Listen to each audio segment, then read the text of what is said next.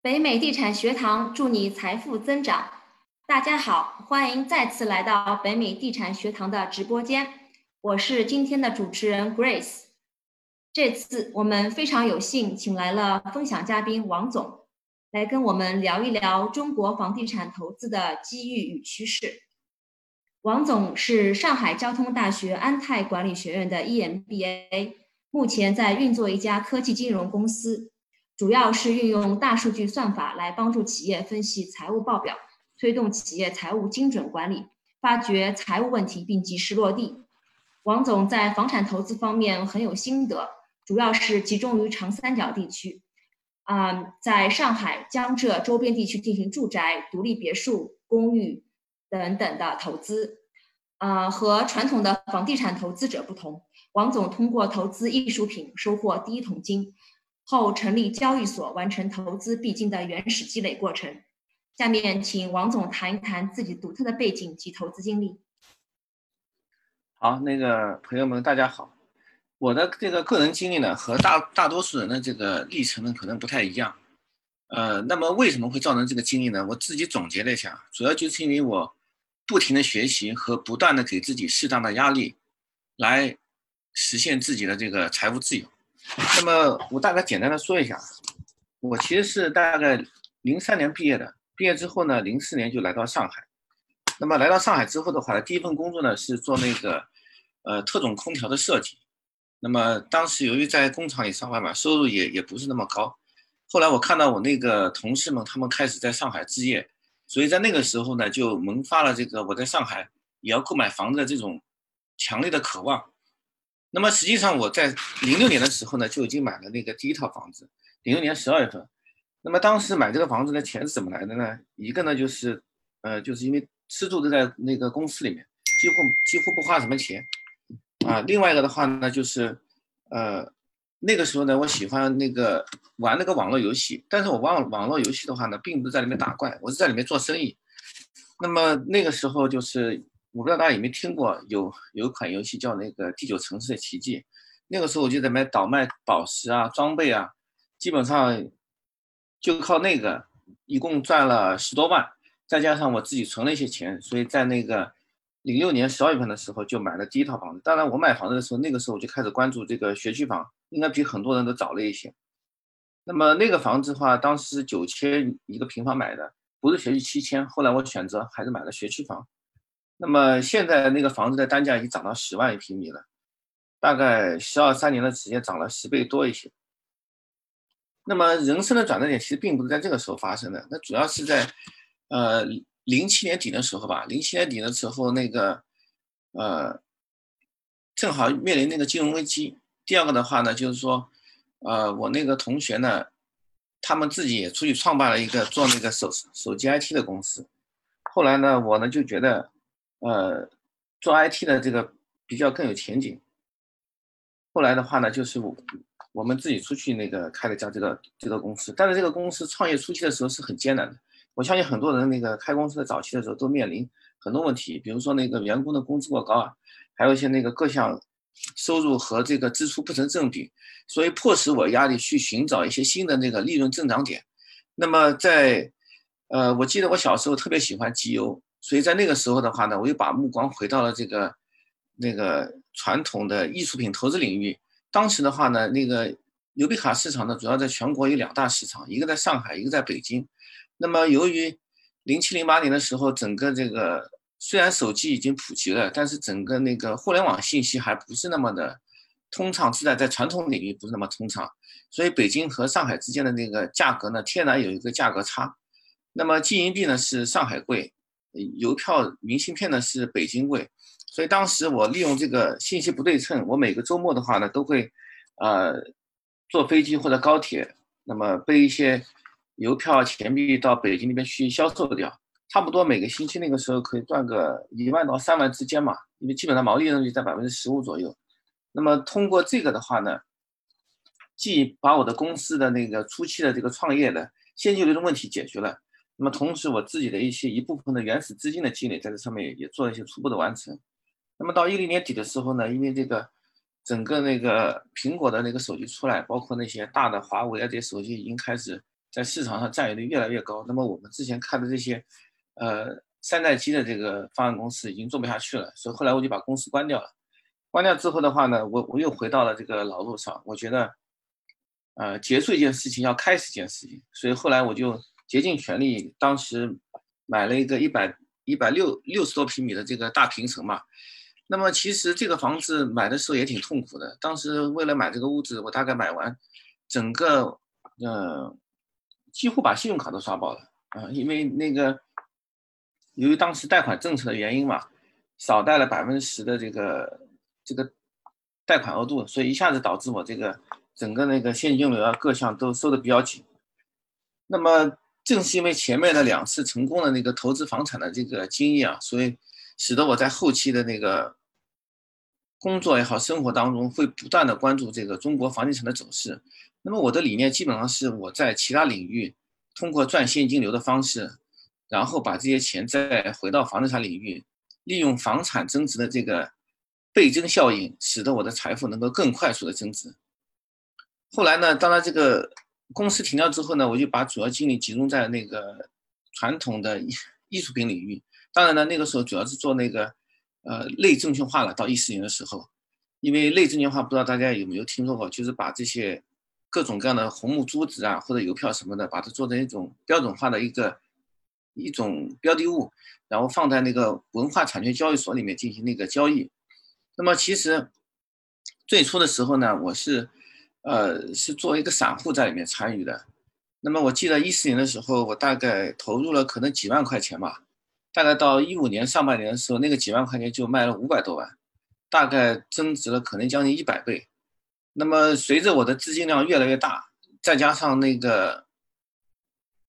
呃，整个市场的活跃度在不断提高，那么我我会遇到不断的会遇到自己的挑战和瓶颈。因为当我的资金量到了一千万的时候，我可能做散户已经做不下去了，我必须要做做庄了，开始自己来那个，呃，跟散户之间进行博弈了。所以后来我又自己操盘控制了一些品种，那么自己操控品种的时候又面临一个问题，因为文交所对我们的监管太严格了，所以到一六年的时候，我又自己去通过各种样的渠道和关系，我自己批了一个那个文化产权交易所的一个批复批文，那么那个时候的话，我就等于是自己变成了那个开始从散户到庄家到玩平台的一个身份的转变。那其实，在一六年的时候呢，我整个在这个。艺术品类证券化的过程中，我大概，呃，收收获了三四千万的这个人民币的收益吧。当然，这些收益的话，最终全部给我都转成了房地产。所以，其实，在一六年的时候，也是一个比较好的时机，整个上海的房产也没有怎么特别暴增。那么那个时候，我主要是通过一些，呃，拍卖法拍房，还有一些亲属之间的赠与，来突破这个限，就上海房产限购的这个事情。那么。再回到今天，我我们来看的话，其实，其实实际上，我人生的财富最主要的增增值还是房地产给我带来的巨大收益，使我的财富能够有非常好的报那个倍增效应。那么后来到 前两年的时候呢，又发现，呃，艺术品领域因为国家那个进行调控之后，有点玩不下去的感觉，所以我一开始给自己新的压力。去通过了全国硕士研究生考试，那个考取了那个交通大学的 EMBA。那么通过这个 EMBA 上课呢，我又发掘到了一个新的商机。因为我觉得我们的财务老师的一些实战经验特别有意思，所以我们现在呢创办了一个新的公司，就是把呃我们的财务老师的一些理念，通过人工智能的方式模拟出来，来帮助企业那个解决它的一些一些问题。那目前我们那个第一轮风投的话，已经那个基本上快快进行完毕了。啊，就是我大概的经历的话，基本上就这么一个经历。那么，实际上我我我觉得啊，就是认证了一句话，就是生命不息，探索不止。就是我们其实要不断的努力探索未知，来发掘自己的这个潜力，同时也能够发现并抓住一些新的投资增长点。啊，归归，我的大概的这个过去的经历，呃，基本上是这样的。好的，好的，谢谢王总啊，跟我们分享你的投资啊经历。那么，王总，中国近年出台了很多新的经济增长政策，比如说长三角地区的一个中心两个翅膀，嗯，那个粤港呃粤港澳大湾区山区扶贫发展高新科技等等。对于未来中国经济的发展趋势，对于房地产投资影响，能否请王总谈一下个人的看法？呃，实际上是这样子的，就是说我们在那个谈到这个房地产投资，首先呢，就是说我们要提到一点，就是在中国的话呢，最稳妥、最保值的投资还是在房地产上面。所以，无论我们是搞长三角投资，还是搞这个粤港澳大湾区投资，我们一定要紧紧的围绕房地产这件事情来进行展开。那么，为什么这么说呢？因为这个土地的概念是根植于东方文明的，历朝历代的这个土地，就是农民起义，都是因为这个由于大地主的那个对农民土地的这个不断的这个兼并，那么老百姓没有饭吃了，土地失去了，所以他开始这个起义。那么，其实这个一线城市的房产从古到今呢？它都是一个非常稀缺的资源。那比如说，呃，我们是那个杜公当年都感叹了，就是安得广厦千万间，天下寒士俱欢颜。所以，其实，在古代的读书人地位是很高的，即使在那种情况下，也很难买得起房子。为了说明这个呢，我可以给大家举两个比较有意思的故事。呃，一个呢就是白居易。那么，白居易是古代的一个一个非常著名的一个诗人，他呢是一个副部级的干部。那对于他来讲的话呢，他在长安城也买不起房子。在早年的时候，他也，嗯，相当于是什么呢？他在上海上班，那我们把上海看作是长安啊。那么他的房子就买在昆山，他安置他的老母亲就安置在昆山。他在周末的时候只能自己骑着匹马从上海骑到昆山去探望他老母亲。可见那个时候的房价就已经很贵了。那么还有一个大家应该耳熟能详的，就比如说鲁迅。那其实鲁迅的话呢？他本身，我们应该知道，鲁迅的当时那个民国时期的这个文人的这个收入都非常高的。鲁迅的月收入呢，当时呢大概在三百大洋人民三百大洋左右。那么，鲁迅在上海生活的时候，买一套他租的房子大概要五万大洋。我我现在可以告诉你们，一块大洋的购买力相当于我们今天多少钱？相当于我们今天四百到八百元人民币一块大洋。那么我们可以想想看，他租的那个房子的。估值按照今天的市市场价来估算，大约在两千万到四千万人民币左右。而鲁迅的年收入是三十万左右的这个人民币，已经很高了。就这样子，他也买买不起。所以说，实际上一线城市的房产永远都是不是普通人，你不通过一些非常规的，或者是家里底子厚，或者是你要特别牛逼的这种大牛才能够。才能够够得上这么一个区间呢。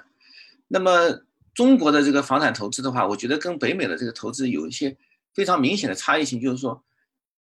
我们不要去过于研究这个租金的问题，因为呢，在北美可能你们更多的研究的是一个租金呢带来的这个正向现金流，但是中国的房地产的问题呢，我们的主要的收益是靠这个资产的升值，而不是说完全靠租金。当然，租金呢是其中一个方面。它不是最主要的，我们最主要是获取资产增值。那么你的资产升值了，你可以把它看作是你的正向现金流，因为国内的是这种贷款政策也好，或者是这种再融资的这个方法也好，包括你整个房产的持有成本，都相对于国外是更便捷、宽松和更简单。然后它整个法律体系也倾向于保护那个房产持有者，也不会面临这些呃租客不给租金，你没法没没办法清偿，这都不是问题。所以，从国内来看的话呢，我们搞粤港澳大湾区或者长江一体化，我们呢主要的这个关注点肯定是集中在房地产上面。那么中国的经济呢，从目前来看的话呢，主要就是发展双循环。实际上，虽然中美之间在搞贸易战，但是中国的这个 GDP 当中，对外贸易仅仅是占了我们中国的整个 GDP 的百分之三十，而对对美贸易的话呢，大约也就是占了我们的七分之一。一九年应该是中美贸易战是打得最火热的那一年。其实，我们对美国的这个进出口额，其实在二零二零年那个中国海关已经对外的一些数据，我们可以看到，实际上我们对美的这个输出呢，并那个出售商品呢，并没有大幅度下降。呃，我们的净利润大概还是在三千亿美元左右的这么一个水平，就是那个贸易顺差。所以，其实出口这一块。我们并没有受到很大的影响，而我们的经济的动能呢，已经从出口转向为这个双循环，就是以内循环为主，而那个对外贸易呢，是作为一个另外一个那个相当于经济的引擎。到二零一九年的时候呢，中国的人均 GDP 已经达到一万美元以上。那么一线大城市呢，其实已经到了两万美元到三万美元之间这么一个水平，已经跳出了这个以前有个那个叫中等发展中国家要迈入这个发达国家，它有一个那个它有一个叫那个八千美元的这么一个陷阱，这个陷阱我我们已经迈过去了。所以说，我们纵观这个东亚的其他的类似的国家，比如说日本啊、韩国啊，他们包括香港。香港地区啊，就是迈过这个一万美元 GDP 之后，基本上是会出现一片坦途。所以说，我们中国的人均 GDP 从未来较长时间来看，没有什么重大的变故的话，正常肯定是能够稳步发展到三万美元的。那么，随着 GDP 的不断增长，会有大量的新新的财富会产生，而这些新的财富最终都会汇聚到一线城市。那么，最典型的一个例子就是，大家都去购买房产去了。或者是购买一线城市的其他一些资产，但是不管怎么来说，只要我们的 GDP 在不断增长，那么我们的房价一定会伴随着我们中国的 GDP 的增长同比例的，甚至某些城市会比 GDP 涨得更快，这是一个很正常的现象。那么刚才那个提到了这个长三角一体化和这个粤港澳大湾区，呃，这里的话呢，我我简单的就稍微展开一下，就是说。嗯，长三角一体化的话呢，呃，为为什么我们今天主要是提长三角一体化和粤港澳大湾区？实际上，长三角和珠三角这个区域不仅仅是我们今天感觉到发达，其实在古代的时候就已经很发达了。你特别是长三角，长三角以前叫江南省，江南省当时清政府为了避免势力过强，硬生生的给拆成了两个省。那么珠三角这个地方呢，叫广州。广州的时候，实际上从唐代的时候就已经开始展开对外贸易了。所以，这个珠三角地区呢，有一个传统就是搞对外贸易。那么长三角的传统呢，就是搞一些那个加工制造业啊，或者是一些高科技领域的东西呢，基本上都是在长三角这块区域产生的。所以，因为这个长时间的一代代的这个思维习惯和文化教育的一脉相承，所以这些地方呢，无论是大家的这个投资理念啊，或者是整个投资环境啊，相对于中国其他区域会好得多。那么我们投资的话呢，肯定也是围绕着紧紧围绕这两个区域来那个投资了。那么长三角这个地方呢，首先提出这个长角概念不是今天提出来的，其实早在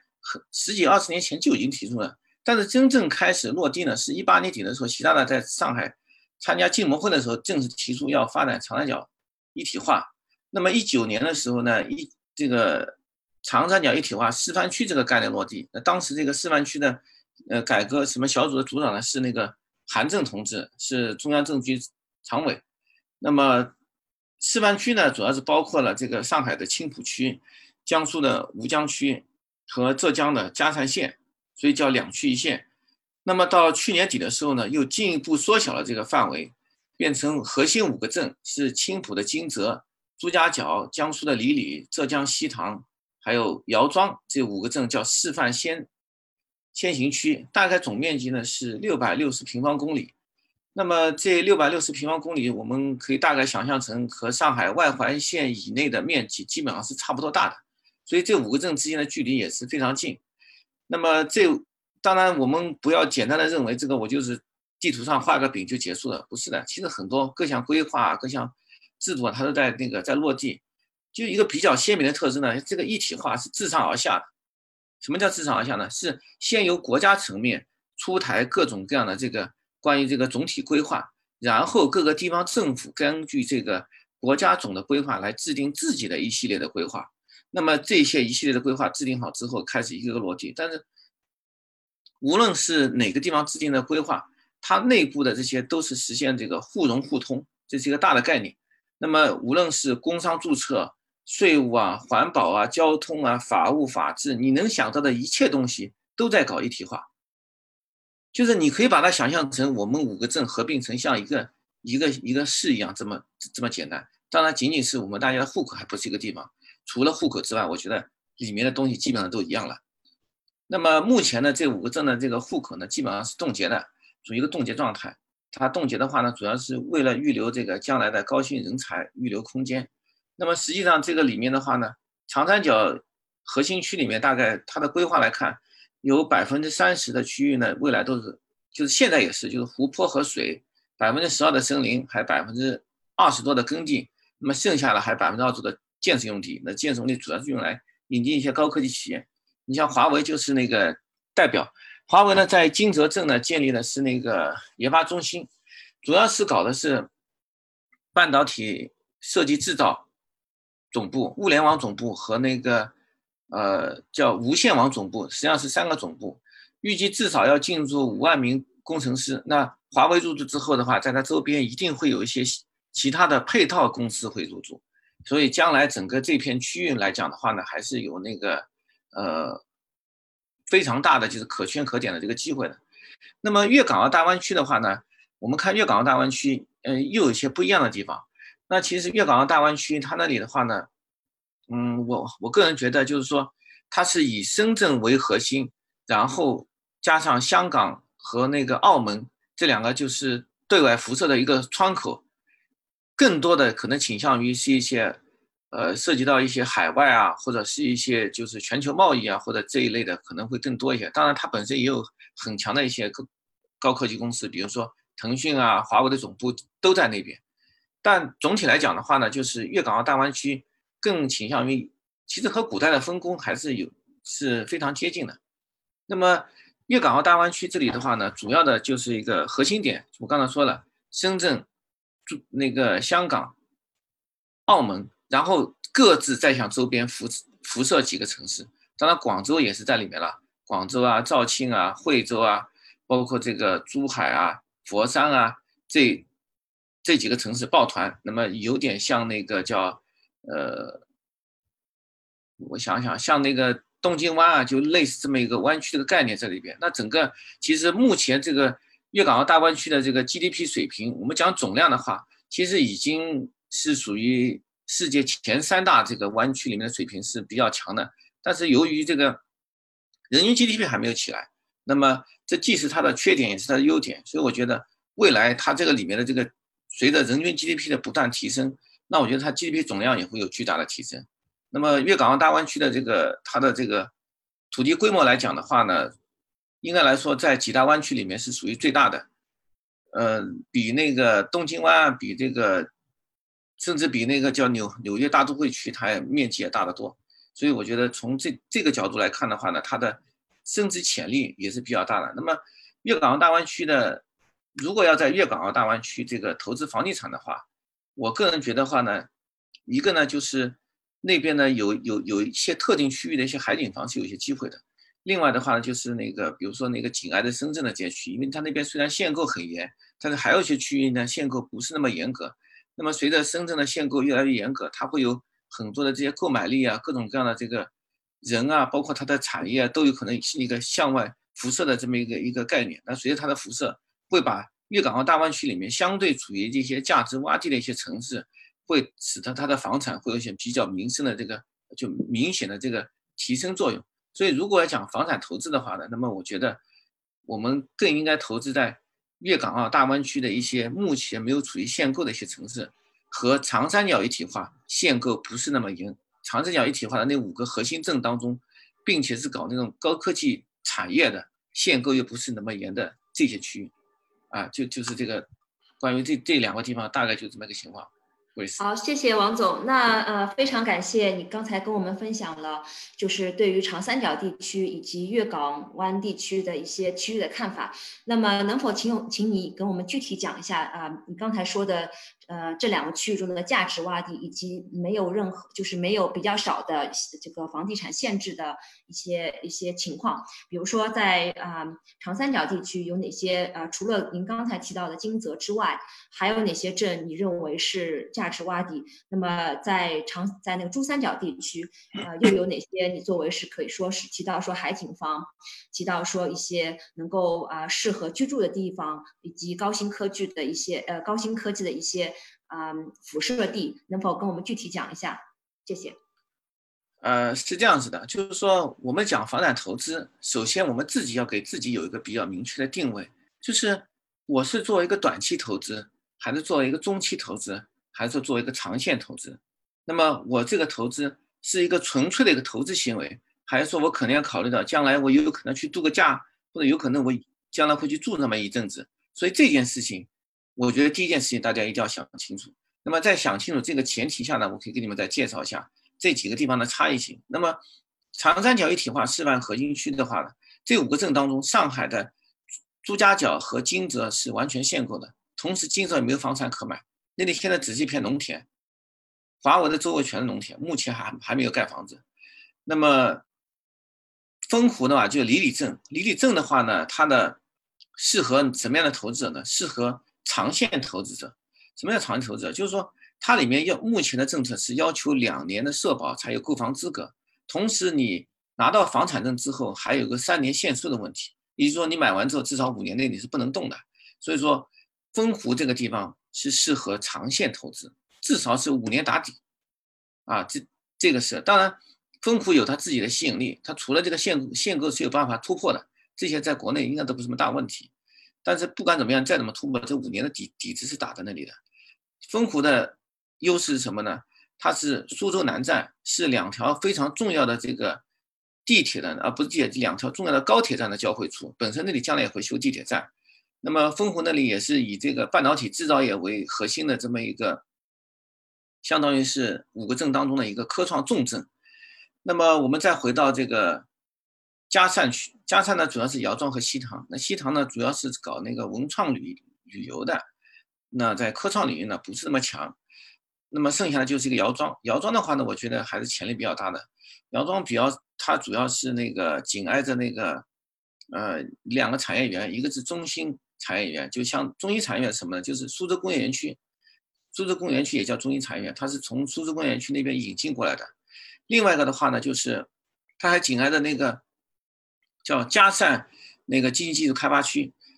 本身姚庄自己还有自己的那个经济技术开发区，所以整个从产业上来讲和这个科创的角度来看的话呢，它我觉得是比较有潜力的。因为从那个国家的这个规划上来讲，它的定位就是那个科创产业产业中心，这个呢是。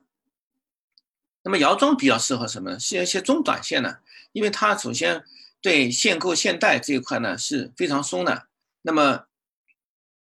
基本上是你两年之后就可以卖掉了，就甚至两年都不到，只要你拿了房产证，呃，交付拿了房产证，立马就能卖，它不存在这些那个所谓的限购啊、限售都没有。所以姚庄适合做一些中短线投资，是适合这里的。那么我们再把目光。呃，聚焦到这个粤港澳大湾区。粤港澳大湾区的话呢，目前深圳限购很严，东莞也严，广州也很严，包括珠海都非常严格。在你不抛不打算抛弃自己的户口，迁移到那里地方去的前前提情况下，比较有潜力的可能就是在惠州了。那么我们知道，深圳现在土地是一千九百九十七平方公里的土地，它的并且它的开发强度已经超过了百分之五十。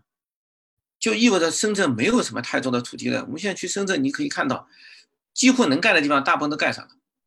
除了一些边这个稍微偏远一些这些区县可能还有一些地之外，它稍微繁华的地方已经没有什么空地了。因为 深圳本身是一个多丘陵的地带，那么这个丘陵的地带就意味着它在交通上它无法像上海一样修这种环线，那么它也有它的它的这个道路啊，它不一定叫环线，它有点像北京。遇到一个十字路口就要弄个高架桥，那就更浪费它的面积了。再加上它这些山啊、水啊，你都不可能填海吧？你也不能去那个把山削平了去造吧？所以，土地是现在已经成为了制约深圳发展的一个非常重要的一个原因。那么，我们再看这个惠州啊，惠州呢，它刚好相反，它有大片的土地，而且相对地势比较平坦，它不像深圳那个丘陵真的是那么多。再加上呢，惠州呢。特别要强调一个大亚湾地区，大亚湾地区的话呢，是被深圳和那个那深圳在跟汕尾合作搞了个深汕合作区，那么它是紧紧的在深圳和深汕合作区的这两个区域的中间。深汕合作区是一个什么什么概念呢？是汕尾出土地，深圳出面进行投资管理，整个的一些包括限购政策，完全是跟着这个深深圳走的。所以有点像深圳在外面的一个飞地，那呢，如果把这个大湾区打通之后的话呢，这些飞地就不存在了，就成为一个连成一片整体。所以未来大洋湾的话呢，我觉得很有可能是跟深圳会实行一体化的这么一个政策。啊目前深圳的十四号线和十六号线已经修到了这个和大洋湾的这个交界地了。那么这个两条地铁线呢，一个是二零二二年通车，一个是二零二三年通车。所以这个这两块这个地铁通车之后呢，未来会对这个林深片区会有一个非常大的一个支撑作用。同时，现在本身那个叫深圳还又修了两到三条高铁，都是要穿过惠州，一个是到那个。呃，去那个生产合作区的一个是向北去惠阳的，所以从这个地理区位上来讲，我觉得大湾大亚湾呢是有比较大的潜力的。那么我们还提到一个，除了林深片区之外呢，大亚湾还有一个比较有特色的地方，就它的海景房比较有意思。那其实中国的海景房呢，我觉得呃目前呢不是太火的原因主要是什么呢？是因为现在的这个消费升级还没有到达这个。水平，什么叫没有到达这个水平呢？就是说，呃，由于我们现在绝大部分人买房子，仅仅是停留在刚需，就是我要有房子住。那么至于这个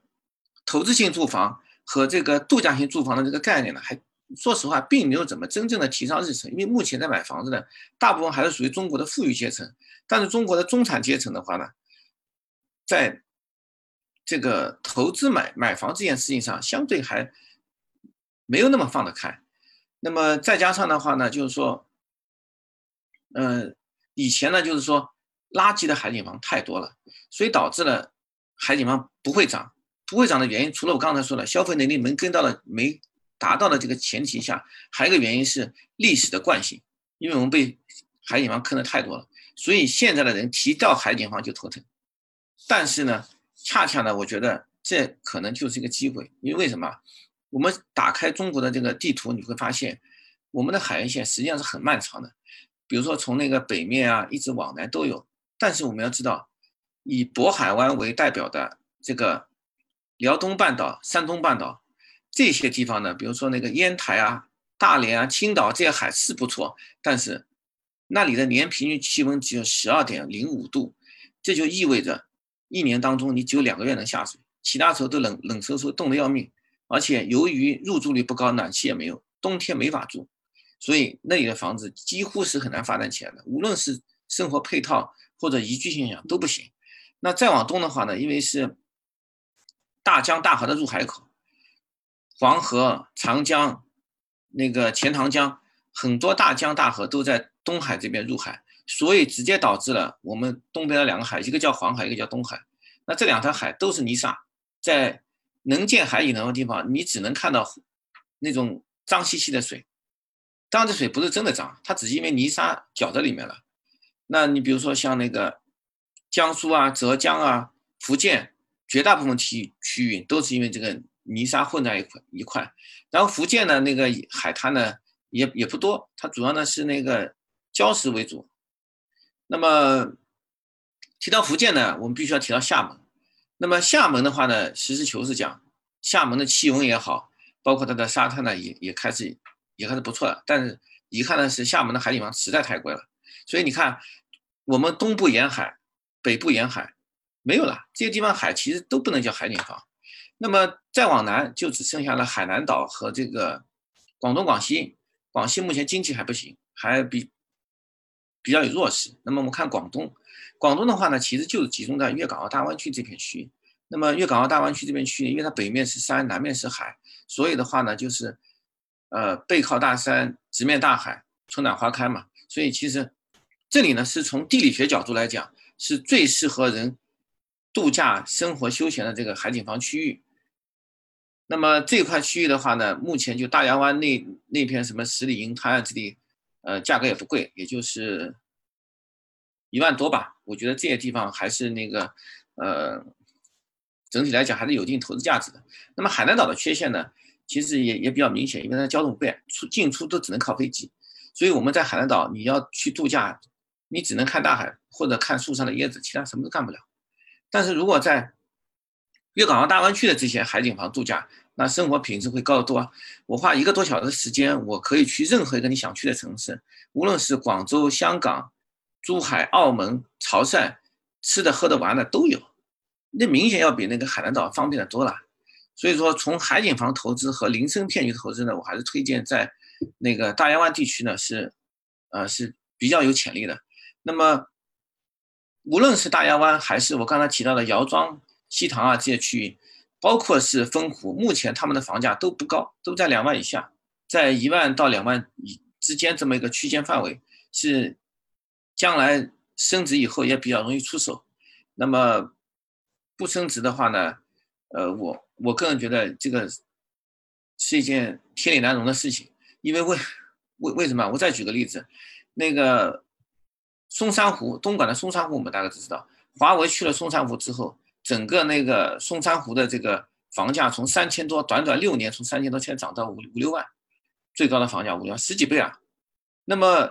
华为去了金泽之后，必然会对金泽的房价有巨大的提升作用。所以你看姚庄这个地方，未来有这个沪嘉轻轨，就是九号线的大动脉的延延伸线，再加上华为的这个概念利好，它离华为很近啊，开车大概二十分钟就到了。所以未来那个区域，我估计涨到个两万到四万之间是问题不太大的。那么再往南，我们刚才提到的这个粤港澳大湾区的林森片区也好，或者是那个那个大亚湾的这个就是海景房也好，它都有很大的提振空间，因为旁边有个比价效应啊。你比如说深圳的房价七八万是很常正常的，深圳的海景房也是十几万起步的，香港都是啊，那就更夸张了。所以。有巨大的价格洼地在这个地方，再加上本身有高科技产业和自己的环境又十分宜居，所以我觉得这两块区域呢，值得大家去那个关注一下。啊，这个目前就这样子的。好，非常感谢王总分享了长三角及珠三角地区的一些未来具有啊投资潜力的新兴地区。那么对于一线城市本身，比如说上海或者北京。他们的房价一直是居高不下，令很多人望而生畏。那么，而且有很多人都觉得，哎，会不会有泡沫破裂的那一天？再加上也有很多就是国内外的经济学家认为，呃，说 那个就一直在诟病中国的这个居民的负债啊，包括企业和的负债。你觉得一线房产是否啊还有投资空间？那么你还有另外就是说你对于这个泡沫和杠杆的一些看法？呃，实际上是这样子的，就是说，从目前的经济运行状况来看的话呢，中国的经济运运行还是非常健康的。我们应该注意到，其实国家在前几年的时候一直在提倡一件事情，叫 去杠杆。这个去杠杆不仅仅是淘汰落后产能，同时还在去除金融领域的杠杆。那么，正因为我们国家前两年进行了一个呃非常好的一个去杠杆的政策，目前整个我们的经济运行状态。是非常良好的。实际上，呃，很多人在诟病中国经济这个不好那个不好，但是我们放眼全世界来看，目前世界上经济今年来看运行最好的就是中国，而且是比其他国家要好得多。那么从这个角度来看的话呢，中国的经济的韧性也好，它的增长潜力也好，我们不用去过多的担心，未来肯定是一个还会一个比较平稳的一个相对于中高速的一个增长是能够实现的。那么刚才提到的泡沫。所谓的泡沫呢，经常会拿这个香港的崩盘和日本的崩盘来跟我们对比，但是他们忽略了一件事情：香港楼市的崩盘也好，或者是东京的这个楼市崩盘也好，它最大的问题是它的经济增长放缓了，是它从一个欠发达的地区，或者说由于战争之后导致的欠发达，迅速成为这个发达地区之后，它的经济增长变缓了。那么经济增增长变缓，直接带来的是新增财富的数量减少。所以目前中国来看，只要我们的经济从中长期是一个长期向好的一个过程，那么必然我们的房地产泡沫会越来越小。我说的越来越好，这是相对的。就比如说我们今天看这个房价可能贵，但是过几年看它就不贵了。不贵的原因是因为大家的收入提高了，然后随着我们 GDP 的增长，全国的房产并不是都在一起涨的。我们要注意这个事情。比如说鹤岗，鹤岗的房价还在跌啊。那么鹤岗的房价在跌，不代表鹤岗人家不创造新的财富啊。所以实际上一线城市的房价是怎么支撑呢？是中国其他一些地区的富裕人人群通过他的子女也好，或者是他自己也好，往一线城市聚集的时候，把他从在其他地区创造的财富一起带过来。所以说我们要看到这个现象。其实一个比较合理的这个房地产的这个房价增长的趋势呢，我觉得一线城市就应该比 GDP 增幅要快。那么四线城市的房价呢，增幅呢要比 GDP 要慢，甚至下跌都都正常。事实我们如果去从全国的角度去看这个房地产的情况来看，本身就是这样子的。一线城市在涨，有些落后的地区还在跌，涨都涨不动。那实际上我刚才已经说得很清楚了，就是一个财富的转移的过程。还有一个呢，就是说我们要看到底是房价涨了，还是货币贬值了。这个问题我们有时候也要搞搞清楚。实际上，从全球范围来看，货币永远都在贬值。你无论是以金银为为代表的货币，你不要以为金子和银子在古代不会贬值啊，也会贬值的。但明在那个明朝有一段时间，它的这个银银子的这个购买力在直线下降啊。所以说，货币天然就是一个贬值的，而且国家为了促进经济的发展，它每年都会超发一些货币，而这些超发的货币呢？会稀释购货币的购买力，所以其实房产房价的这个提升啊，实际上包含了两部分，一部分是由于这个货币购买力下降导致了这个名义价值的呃名义价格的提升，第二个的话呢是由于财富的聚集效应导致的这个价格的上涨。所以说我们看房价上涨不能孤立的看，它实际上是由这两部分产生的。那么刚才提到的这个呃。泡沫这件事情呢，我个人觉得就是目前中国的一线城市呢，呃，不用过多的考虑这个泡沫的问题，因为首先中国的这个国情也好，包括这个传统文化也好，跟国外是完全不一样的，所以我我个人觉得话呢，就是呃，中国的房产呢还是非常有这个非常大的这个投资价值的。呃，我记得刚才在谈到呃你自己的投资经历的时候，呃提到说呃你当时会把信用卡刷爆，在自己的能力范围内买最好的房子。那在啊我们这个平台上有很多的讨论是关于所谓的白玉房和白菜房，就是说大家对于好区好房啊的投资，还是还是说倾向于一些在一些比较啊啊。不是那么好的，所谓的不是那么好的区域的一些便宜的房子，所然后能够呃，因为它比较便宜，或者价格比较相对来说比较低，所以它的回报会更高。那我想听听你在啊这方面你自己的一些投资策略是什么？呃，在大家做房产投资之前呢，我有一个强烈的建议，就是你一定要真的去深入的去研究这件事情。而不是说我仅仅是通过价格来进行简单的判断，那么更就像刚才主持人你提到了，一种是好房好地段好价格，另外一种就是差房差地段便宜的价格 cheap。但是我们要看要研究什么？研究规划。当然这个策略在国外不一定行啊，在国内一定要跟着政府的规划走。我们一定要去通过网上的信息也好，或者政府的规划网站也好，或者找朋友，我们一定要找到政府的方向在哪里。那么我们找到了政府的这个规划，它的发展方向之后，然后再把我们的整个投资策略跟着政府的方向去走。那么当这个跟着政府投资的这个方向去走的时候，我们会发现政府往往喜欢把它的规划建在哪里啊？建在一片空地上，因为这个对于政府来讲，它的投资建设的成本会最低，它不需要去动迁了。那么第二个的话呢，一块白纸上呢更容易这个规划啊。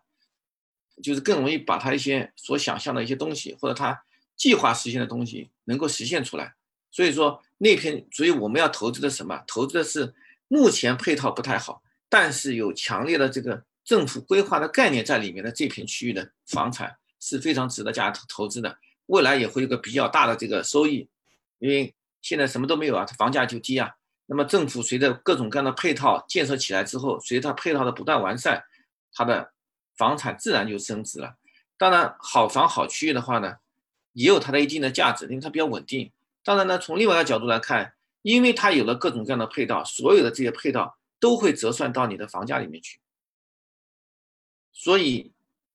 没有这些配套的房产，随着它这些配套一步步的完善，这些利好会逐步逐步叠加到它房价上，促使它快速增长。但是要注意一件事情：我们买便宜的房子，有投资价值房子。不代表就是以便宜来确定。你比如说刚才鹤岗，鹤岗的房价很便宜，两万就可以买套房子，但是你两万买套房子照样会跌，因为它没有规划，没有前景，没有未来的地方，再便宜也不能买。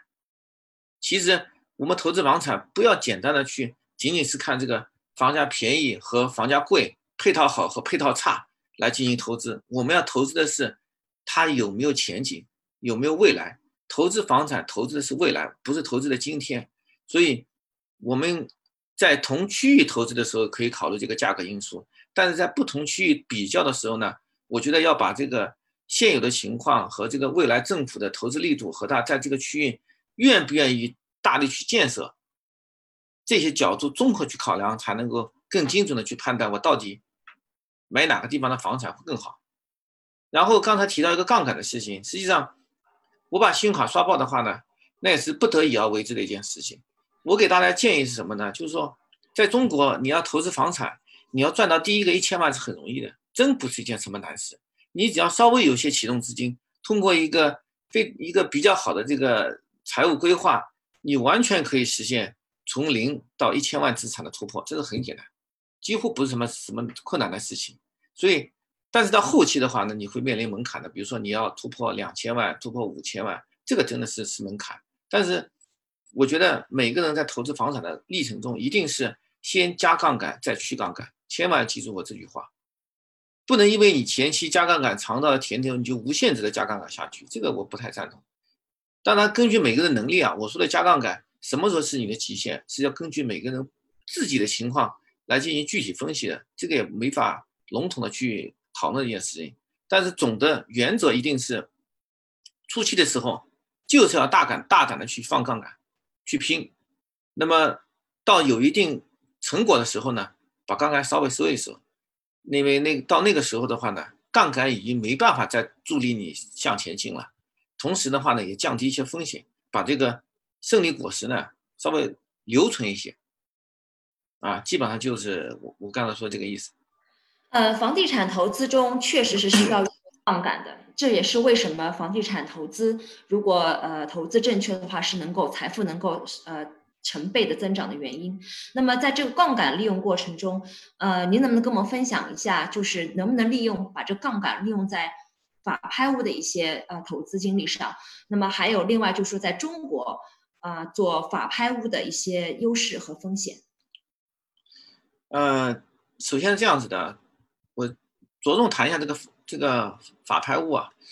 中国的法律的话呢，可能和国外的法律确实不大一样。相对而言的话呢，它对这个资产拥有者的保护呢，会会稍微强一点点。那么中国的法拍屋呢，最主要是两个问题。第一个的话呢，就是说，呃，有人居住在里面，没有办法清偿，就是你这个房产拍下来过户到你名下了，但是你没办法居住进去，你无法行使使用权的这个。权益。第二个的问题呢，就是说可能有户口在这个房子里面，会影响你将来，比如说那个上学的问题。因为如果是面临学区房的话，会有这个问题。第三个的话呢，就是第三个其实也不是问题了，就是长租约。他比如签个二十年租约，因为买卖不破租赁嘛。这个第三个问题其实是很好避免的，因为我们去调一下系统就能知道到底有没有租约，因为没有经过备案的租约是不认可的。这个可以不用看作是个问题，但是需要我们做一个前期的尽职调查。那么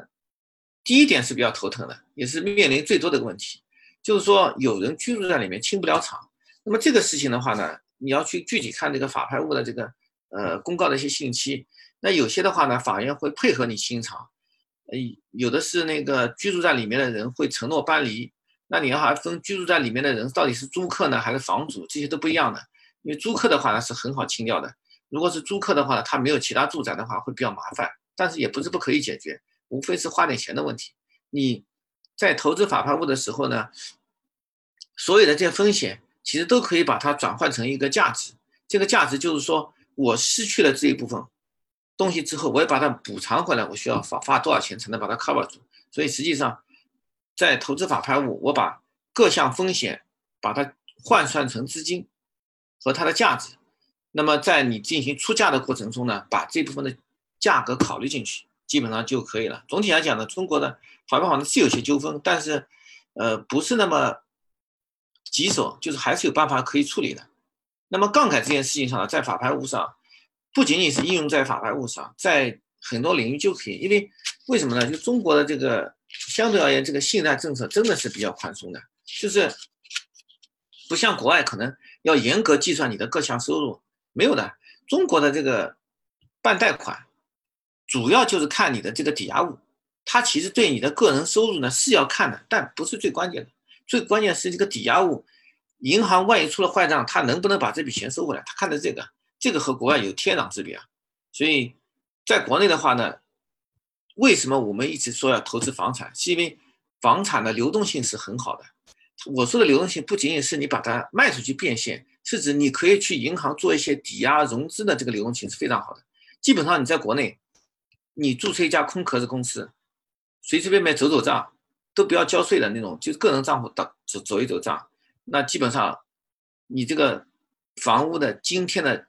评估价的百分之七十是很容易贷出来的。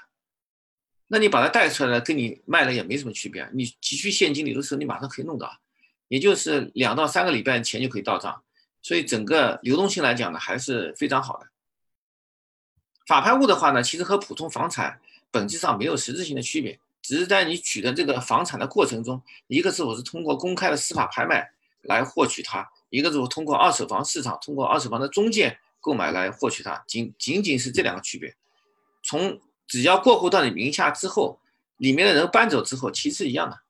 两者没有什么这个实质性的差异。那么对于法拍屋，它有什么优势呢？就是说，如果通过法拍屋的渠道去呃购买房产，和从常规渠道去购买房产，它有什么优势吗？法拍屋的最大的优势呢，我觉得有基本上有两点。第一点的话呢，它不限购，因为上上海我们都知道，很多城市你要买法拍屋，要么就五年社保啊，要么是三年社保啊，反正就是很麻烦。就是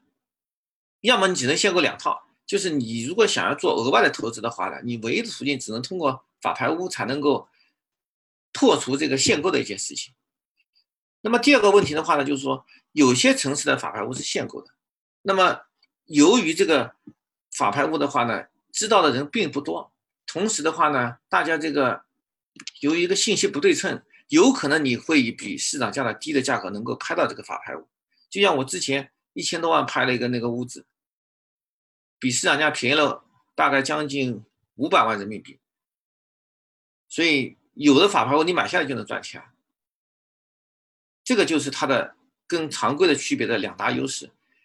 那么其他的一些小的优势呢，我就跟着一带而过。比如说，法拍屋往往是那个税费各付。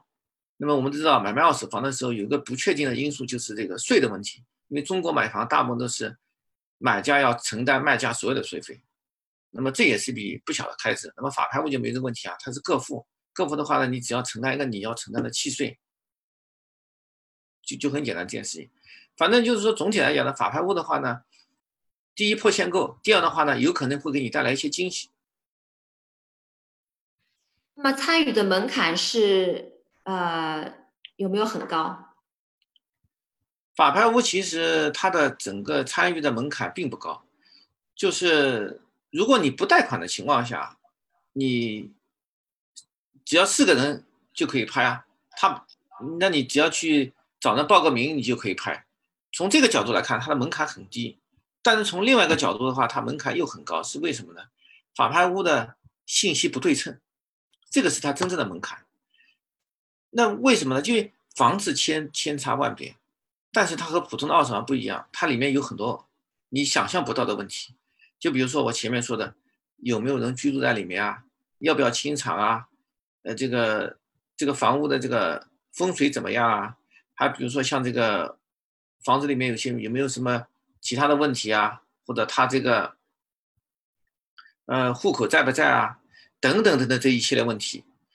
需要你要么你自己去专业的进行一个尽职调查，要么你要委托中介机构帮你进行调查。就是法拍屋的拍的门槛不高，但是调查的门槛是有一点的。所以法拍屋你需要花大量的时间做一些前置调研。那么还有一个难点在哪呢？就是说。如果一个真正好的法拍房，有可能你会遇到其他竞争对手比你更犀利。就是我，比如说我预设一千万，我把它拍下来，我也做了很好的调查，我很喜欢它，但是有可能别人会，你跟你一样，他也看中了，那弄不好会拍的比市场价还贵。那关于这一点，你能不能接受法拍屋的价格比市场价高百分之十？就是短时间比市场价高百分之十，你能不能接受这件事情？所以它的这个门槛也好，或者它的这个这些差异性，我觉得这个地方还是有些不一样的地方。法拍屋。好的啊，好的，非常感谢王总。从啊整体的中国经济发展高度，再到啊长三角和珠三角，再到这当中具体的一些城镇，再到法拍屋，为我们阐述了中国房地产投资的机遇和趋势。那么，我们让我们啊往往退后一步，从啊王总的经历啊看一下，从啊特种空调到手机主板。从啊买卖邮票到坐庄艺术品正确化，再从房地产投资到现在的金融科技，王总，您的每一步都踏在了时代发展的脉动上。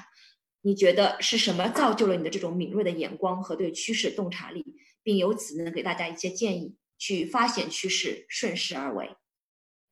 我我觉得啊，就是说我给大家一个建议，就是说多看一些书。当然，我我说的多看一些书，不是说让你们。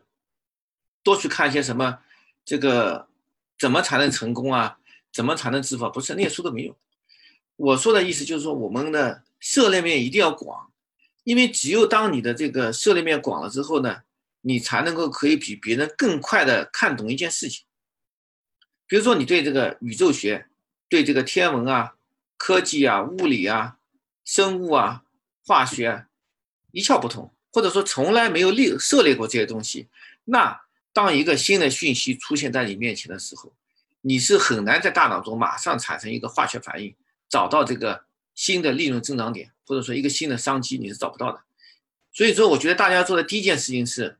扩充你的知识库，让你的知识尽可能的复杂，尽可能的多。不是说你要把它研究的很透，没必要。你只需要对某个领域很，就是各行各业的东西，你都了解那么一点点。你至少有有个初步的概念，这样当机遇来的时候，你能够敏锐的捕捉到这个机遇，才能够产生一个特殊的化学反应。另外的话呢，就是说我们我建议大家看一些这些哲学书啊，或者这种科普的书籍啊，或者像那种天文的书籍啊、宇宙学，啊，能够很好的形成一个呃比较好的一个世界观，因为这个这个是有助于你将来在投资的时候面临压力的时候，或者是面临一些。很难抉择的时候，能够让你能够迅速的静下心来，不会被自己的情绪所左右。因为我们知道，就像我以前做做庄的时候，真的投资压力很大。因为为什么？我一个决策可能带来的是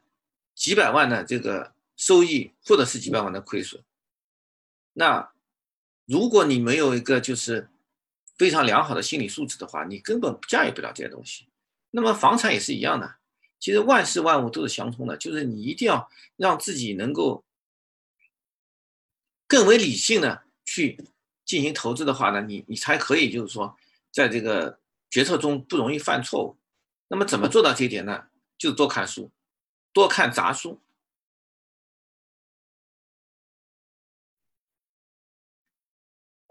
对，基基本上就是就是就这个建议吧。好，非常感谢，嗯。就是王总说的真是特别的好，我觉得对，就像王总说的，嗯，归根结呃归根到底还是一个人的智慧。那这个智慧就包括是否有，呃，博览群书，是否有能够洞察趋势等等，都是结合在一起的。特别感谢王总能给我们这么好的建议，啊，那么好，现在呢，我们分享就到这里为止，然后我们啊进入啊那个问答环节，然后如果有朋友有回问题。的话，那个在直播间可以啊发给我。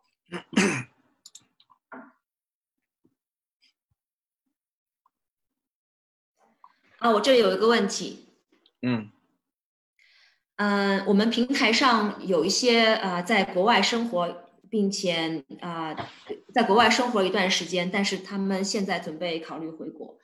那么，请问，就是说，对于这种情况。呃，王总有什么建议？就是在中国投资房产的建议。呃，我觉得是这样子的，就是说，如果你现在在国外，未来可能你要回国，那么这种情况下的话呢，尽早投资国内的房产是上上策。因为为什么？你千万不能等到说我未来这个回国的时候，我那个再回到国内去买房产，这个思路万万要不得。因为我们知道今年这个疫情啊，危机危机，危险中酝酿着巨大的机遇，所以今年到明年是中国房地产一个非常具有投资价值和机会的这么一一个年份。如果你错失了这个机会，那么未来你可能会付出更高昂的代价，才能够实现跟今天同样的一件事情。因为什么？我们都知道，国家印了很多钱啊，现在这个经济开始那个复苏的很好。那么这些多印出来的钱和这个，由于大家都都那个之前都那个宅在家里面的，那宅在家里面之后，现在那个各项的那个经济都基本上恢复的差不多了。那么后面这个无论是消费也好，或者之前被抑制的这个房地产投资需求也好，再加上这个超发的货币也好，在未来某一个时间点一定会形成一个爆点。虽然现在国家一直提倡房租不炒，当然从全国范围来看，的确是房租不炒的。但是这个一线城市或者是环沪、环深这些区域的房产，它随时都有可能爆发。那么如果说我现在不关注这件事情，我等了几年之后，我我我再回来买。那你可能会付出非常高的代价。原来你能买一百平，后来你回来只能买五十平了。而且人的一生当中，真正能有投资买房机遇的时间窗口并不多。据我个我个人所知，一共只有三次机会，一个就是零八零九年，在一零年之前这段时间是一个时间窗口；另外一个就是一五一六年是一个时间窗口。再加上这次二零二零年这个时间窗口，所以我今年的话，我个人是计划买三套房。我目前上海又添置了一套，那么环沪买了一套，我可能还要再买一套房，因为我觉得今年机会比较大，所以今年可能会多买一点。那么机会小的时候呢，咱就等就行了。但是如果未来你们几年之后可能要回国的话，我真的建议你们抓紧买房。嗯。我听说，呃，国内的很多朋友，嗯，在上海吧，已经是开始抢房了。呃，据说很多新的楼盘刚刚开盘就已经一抢而光。也许他们可能跟你一样的想法吧，觉得今年是个机会。嗯，我跟你我我举个例子啊，你们可能都无法想象国内的房产火爆到什么程度，特别是上海的一手房，就是说，你比如说像前滩那片区域。前滩那边有有个楼盘，我忘记它具体叫什么名字了。它的套均价格是六千万人民币，就这样的房子都得去摇号，就是认购的人数是已经超过了它可售房源。每每套的平均价格六千万人民币啊，是一件我估计差不多八百万美元的这么一个水平吧。而且认购条件之苛刻，你无法想象的，就是你先存两千万人民币到他的开发商账户里面。你还要再开一个我有多少万存款的一个证明，你才有资格去参与这个摇号，然后你还去摇，摇上了之后你才能买。那这个是六每套价格六千万的房子，那便宜点的可能一千万左右的，那更不用说了，一千万打破头了。就是，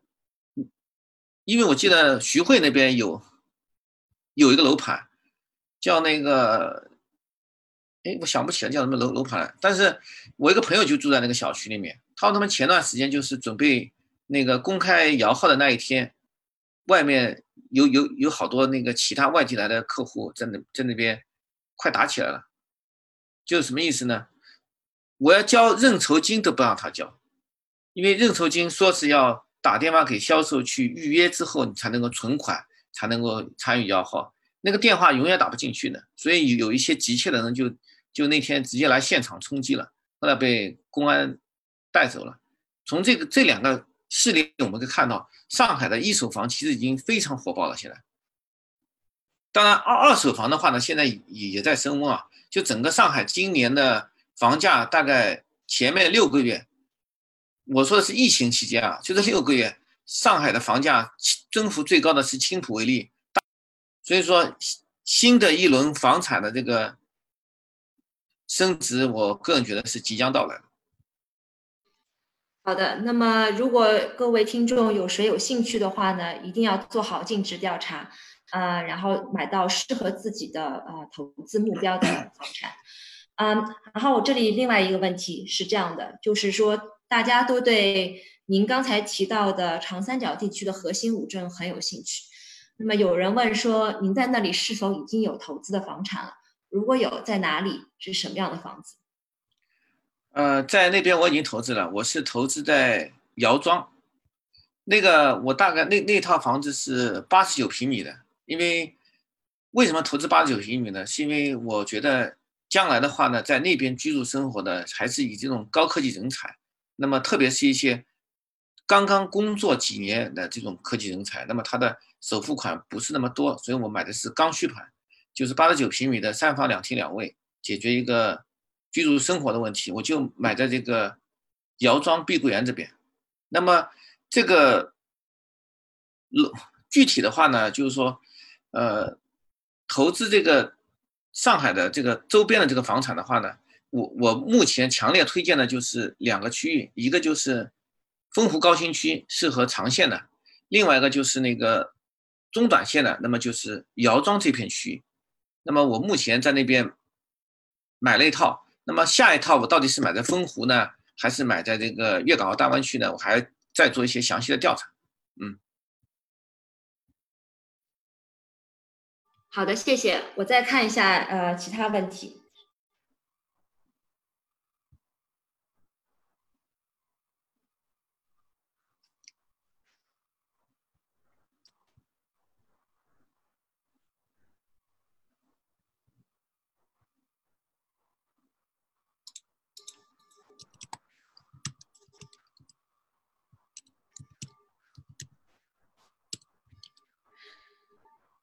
这里有一位朋友问了一个很有意思的话题，嗯嗯，他有问说，呃，王总，请问您是否参与过商业地产的投资？呃，商业地产的话呢，我曾经参与过，但是我觉得商业地产的投资价值不太大，特别是国内啊，因为国外的情况呢，我了解不是那么特别多。就国内而言的话呢，商业地产最大的问题是税费太高了。就是说，当你这个房产如果升值了一百万，那你可能有五十万需要交税。那么住宅的话呢，就没有这个问题。相对的，你的持有成本和这个这个将来升值之后的这个空间会，就是持有成本低，升幅的空间又大，然后交的税又少，所以国内更倾向于去那个投资一些住宅。那么商业地产的话呢，有些是可以去住人的。但是这些商业地产住人面临一个大的问题，就是说，首先物业费比普通的住宅要高得多，第二个它里面的水啊、电啊是按照商业用电来的，非常贵，就你的运营成本会很高。然后它的年限的话呢，一个是四十年产权，一个是七十年产权，还是有比较大的差异。而且国内对商业地产、商业地产的话呢，整体而言就是，呃，投资的热度没有那么大。因为现在随着这个互联网经济越来越发达了，本身这些商铺啊什么的日子就不是那么好过的，而且你比如说像疫情有影响，有些在家就能办公了，写字楼现在空置率也很高，所以商业地产主要的收益呢是靠租金，但是在中国的话呢，租金只是一个被动性收入，它不是说我们主要收入，我们主要收入还是靠那个房产增值，商业地产因为它增值太慢了，所以我个人呢不是那么特别建议投资商业地产。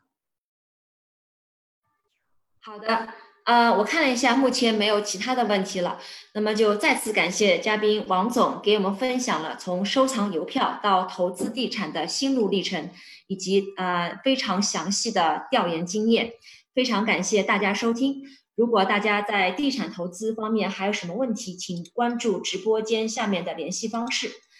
另外呢，呃，老生常谈，提醒大家，投资有风险，入市需谨慎。分享内容仅代表嘉宾个人观点，具体投资决策要根据个人及当地的实际情况进行谨慎投资。北美地产学堂不承担投资人的任何投资风险。好，北美地产学堂祝你财富增长，我们下次再见，谢谢大家。